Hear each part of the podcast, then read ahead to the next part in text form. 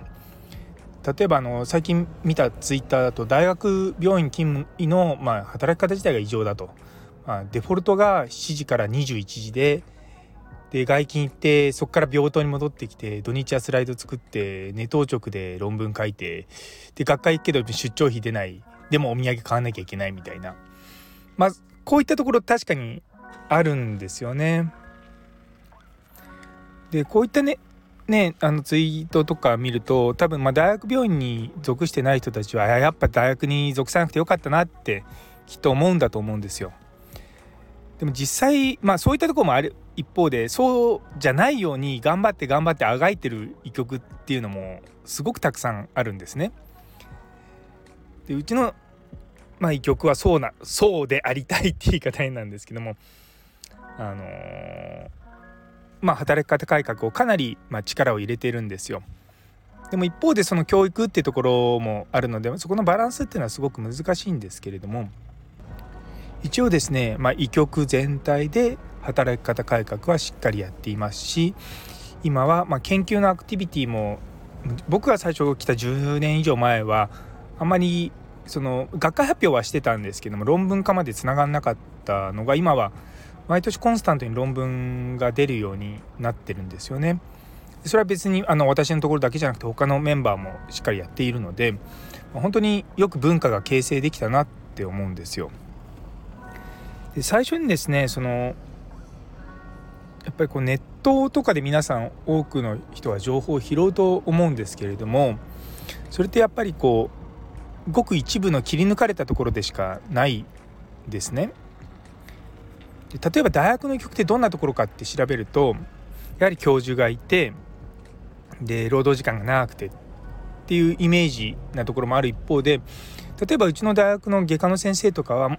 もちろんその土日、えーと、手術のある日はもちろん長く残ることはあるんですけれどもあの当直自体は月に23回だったりとかするところもあるんですね。なのでやはりそういったものはですねこう一様に言えないんじゃないかなって思うんですよ。大学病院はこうだからとかあの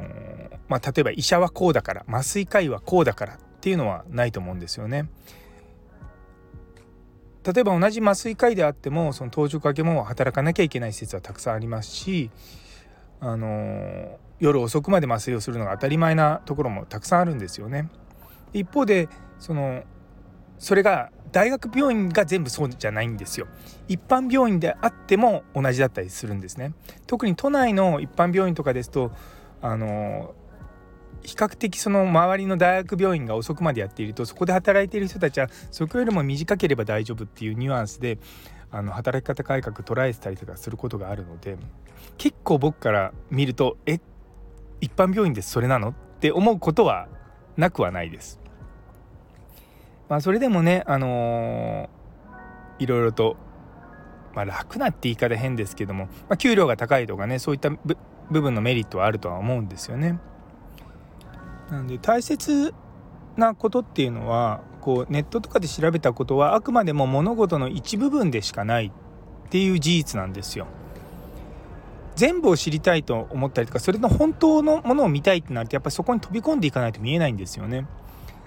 あの私がかつてそのカナダで臨床したいっていうのは海外の臨床を見たいっていう中でその自分が持ってるその医師免許と、まあ、資格、まあ、資格はあそこはあんまりいらないですけどあの英語とで行けるところって言ってカナダに白羽の矢が立ってでそこを通じてあの他の国からいろいろと来たあの麻酔科の先生と交流することができてまあ自分の、まあ、見たいものが見えたっていうことはあるんですよね。ま、それを通じて思ったのがまあどこの国もパーフェクトじゃなくて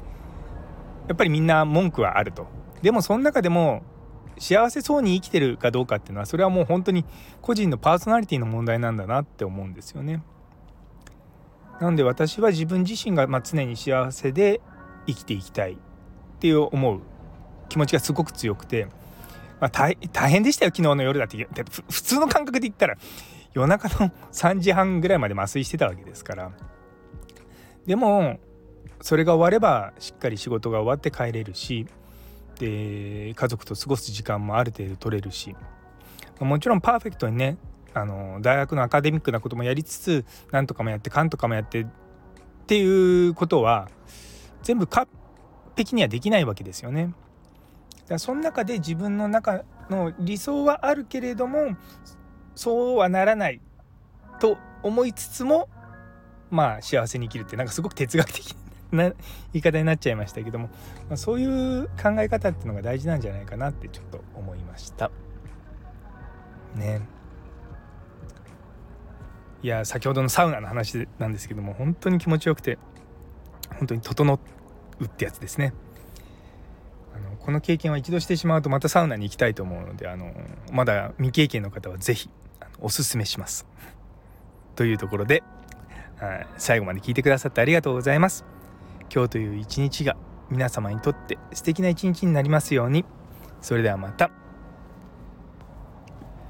無理だとかできないとか言われてることができるようになるとめちゃめちゃ